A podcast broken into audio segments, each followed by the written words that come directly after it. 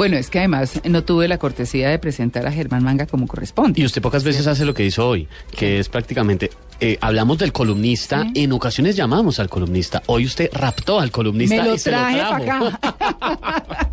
pues bueno, don Germán Manga, pues eh, es un periodista reconocidísimo, como ustedes eh, sabrán.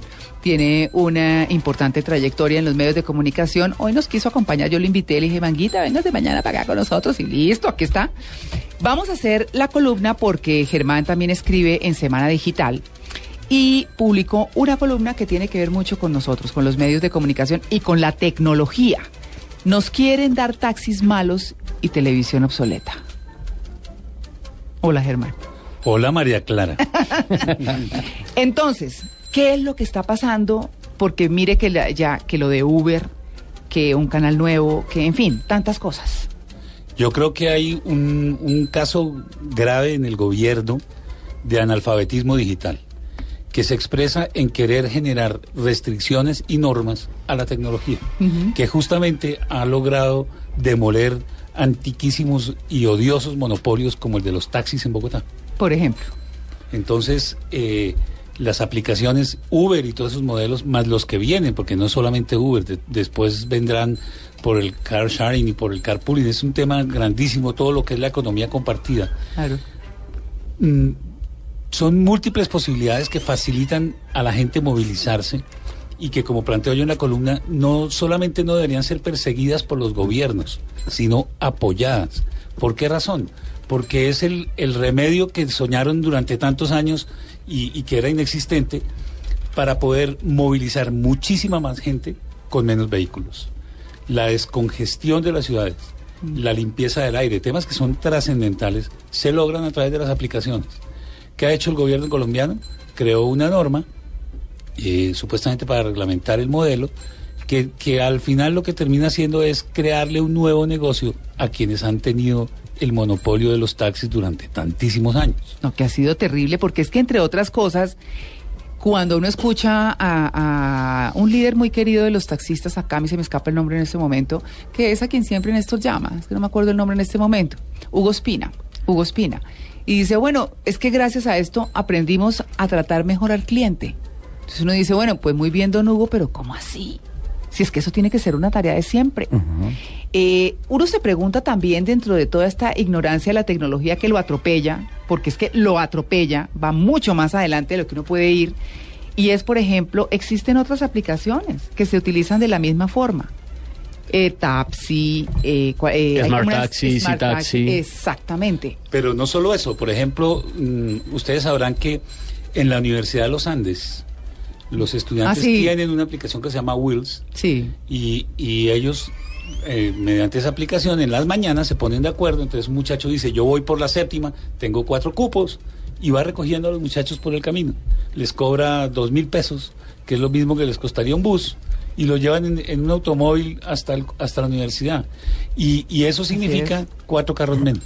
Claro, y lo que reúnen entre los compañeros es para pagar el parqueadero. parqueadero, exactamente. Claro. Sí, sí, sí. Sí, ni siquiera es que sea una ganancia pues No. para el conductor, al contrario, es un tema colaborativo. No, si es un gana-gana, porque le está ayudando Claro. a financiar el Finalmente. este, Todos llegan perfectos con el medio ambiente. llegan es buenísima la idea. Sí. Lo que más me gusta en Blue Jeans es que me siento en autos y motos. Sí. Eso está muy bien. Hay, hay un tema... Germán, sí, Cuéntame. qué pena. No, hay un tema ahí que es crucial y es este. Yo creo que, y creo que quizás sea el más importante de todos. Hay una institución en torno al taxi que nadie se explica porque nadie la había oído mencionar, porque era un tema de ellos hasta hace poco, que se llama el cupo. Ah, el Eh, famosísimo claro. cupo, ¿no? Entonces, Sí. Está Exacto. como en 90 millones. Hacia allá iba mi En comentario. 100 Sí. millones. En. Bogotá hay un- una, una norma que viene creo que de Jaime Castro que, que limitó el número de carros que pueden ser taxis en Bogotá, lo cual tiene una razón de ser. Y una ley que exige que cualquiera que, que pueda trabajar o quiera trabajar como taxista tiene que pertenecer a una empresa. Ahí se creó el, el cupo. Para que usted pueda acceder a, a- a la empresa, el dueño de la empresa le, le exige pagar un cupo que hoy vale más o menos 100 millones de pesos. No, que es un- es- me parece una absoluta locura. O sea, el taxi vale. el carro. Exacto, el, taxi puede valer 30 o 40 y el Sí. cupo vale 100. Eso Sí. no tiene pues ninguna razón de ser, pero lo que es importantísimo ahí es que solamente el 25% de los taxistas o menos tienen cupo. De su propiedad. Lo demás son los grandes empresarios. ¿Qué termina siendo una esclavitud, María Clara? Porque los taxistas en Bogotá tienen que trabajar 12 y 15 horas para lograr recaudar lo- su ingreso personal más lo que le tienen que dar al dueño del taxi. Claro. Entonces, esta es la oportunidad mejor que han tenido nunca para que se independicen y se quiten ese yugo del cupo. Pero los usan. No, pero te voy a decir, muchas personas que ya entendieron el modelo, de los pocos pues que tienen el que el cupo les pertenece, ya está empezando a ocurrir que venden el cupo y con eso compran dos o tres carros y los meten a Uber.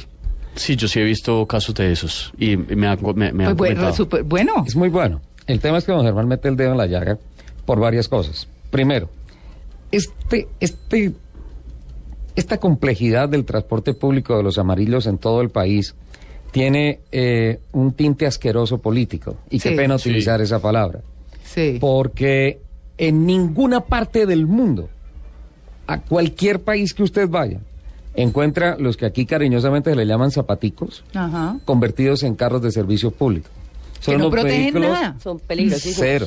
Porque aquí, Cero. eh, el otro día hablábamos hace unos meses, Ricardo, de cómo los carros que valen menos de 30 millones de pesos no tienen los airbags que están reglamentados, ni todos los temas, el tema de seguridad que debieran tener como los, lo exigen en otros eh, países del mundo. Parte del aquí, mundo. entonces uno va en un carro de esos y se estrella y lo que les pasó a esas niñas a las que un muchacho les pegó por detrás, las mató, pues que no tienen protección de ningún tipo. Y además corren esos carritos. No, pues eso sí se meten por todos lados. Mm. Tienen que pues, ponerle la trampa, la zancadilla al peso para poder ganar algo. Los taxistas que en, en jornadas de 12, 14, 15 horas, con toda la saturación que implica moverse en ciudades No. tan complejas como Bogotá, con todo el estrés que representa eso, pues obviamente el servicio termina siendo de unos factores de riesgo demasiado altos y de una fatiga absurda de un trabajador público, social, que lleva en sus manos nada menos que su patrimonio, su vida, sus hijos. Entonces, Ah. es un problema asquerosamente político, qué pena decirlo, porque aquí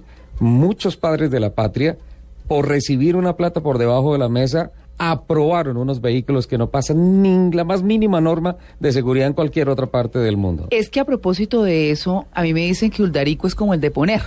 Es como el nombre. Uldarico Peña. Sí, Uldarico Peña, que es el, el que el que ponen ahí para, digamos, todo el, El mundo dice, claro, es que los cupos de, Ulcari- de Uldarico. Y, los cupos, y resulta que Uldarico es el menos. O sea, eso, detrás de eso realmente están los poderosos que tienen que ver con el Congreso.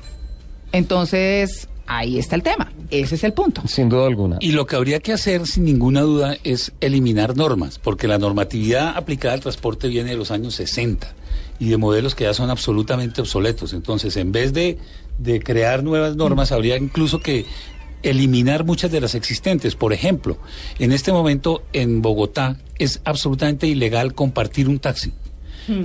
Y, y usted ve, por ejemplo, que el modelo ha sido brillantísimamente aplicado en México o en Nueva York. Usted tiene aplicaciones que le permiten inscribirse en una lista y compartir un taxi. Comparte el, el espacio, comparte los costos, a usted le cuesta menos moverse y la ciudad tiene cuatro carros menos. Yo vuelvo a la política, don Germán, y es que la política va mucho más lento de lo que va la tecnología. En Europa hay un hay una aplicación famosísima que se llama Bla Bla Bla Car. ¿Sí?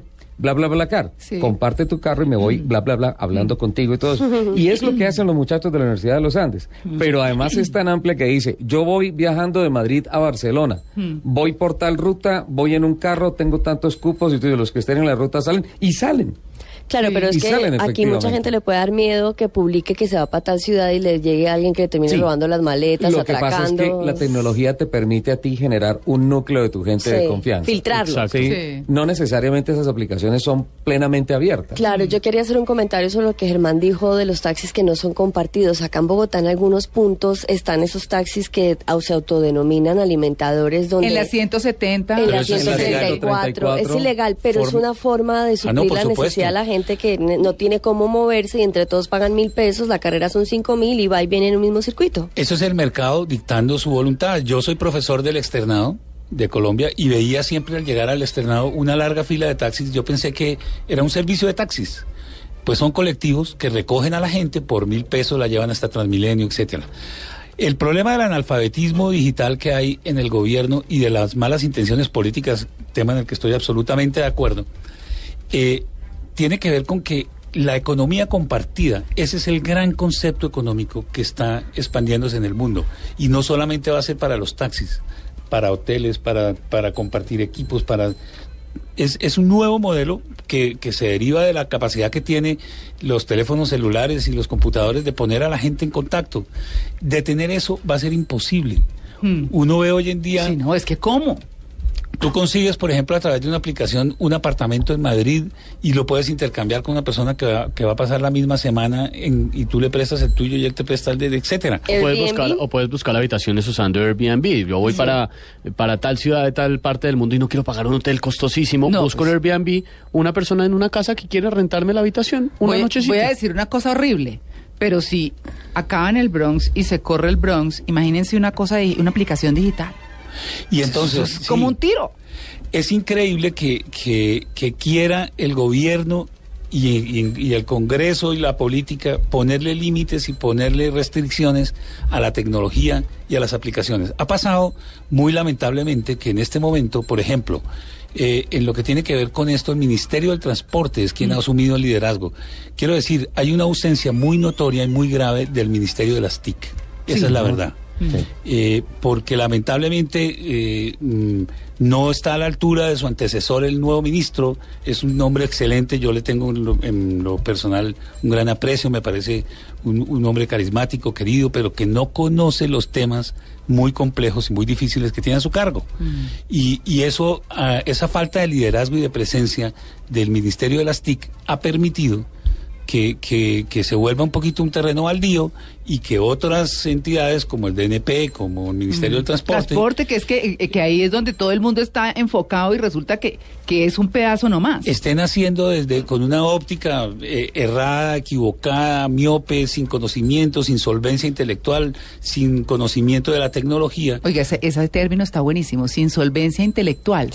Esa es una buena forma. Elegantísima. Pero, claro, es que esa no, pero es que lo voy a anotar. Sin Un- solvencia intelectual. Una, unas normas que son trascendentales para el presente y para el futuro del país, nada menos que la tecnología, es una, una palabra sagrada. Bueno, a uno, a uno como joven, es muy curioso, la otra óptica de este tema, se le hace absurdo, se le hace Porque es que es natural para estúpido, porque para uno sí. como nativo digital es- todo esto es natural y es normal. Sí. Se le hace estúpido ver gente muy adulta encerrada en los mismos esquemas de siempre. Sí. A uno le parece absurdo, le parece de otro planeta. claro. No, pues. Pero bueno, esa es la tecnología, nos va cambiando absolutamente todo.